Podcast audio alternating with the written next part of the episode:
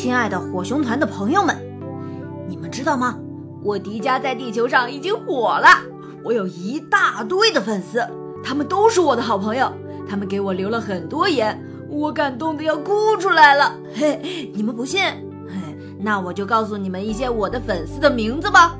嗯，四七零九六六二八三，四四九零零六七七五，四幺幺三五五零六九，四六七八九八。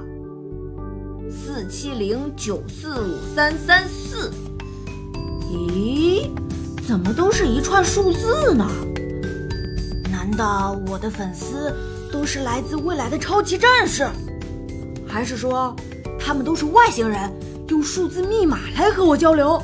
太神奇了！不过我也看到了一些我认识的字，嗯，比如鸡蛋花儿、公孙野马、猴哥，哦，还有那个。总是在耍帅的小恐龙。哦，对了，他的名字叫小恐龙在耍帅。听说他想和我一起冒险，嘿嘿，那太棒了！我还没和恐龙一起冒过险呢。啊，还有小熊尼奥和小布熊很棒，也想和我冒险。可是小熊尼奥和小布熊他们俩谁来呢？他们会不会用石头剪刀布来决定呢？没关系，你们可以都来呀！我们火熊团人多力量大嘛。我们火熊团要成为地球上最强大、最酷、最有趣的组织。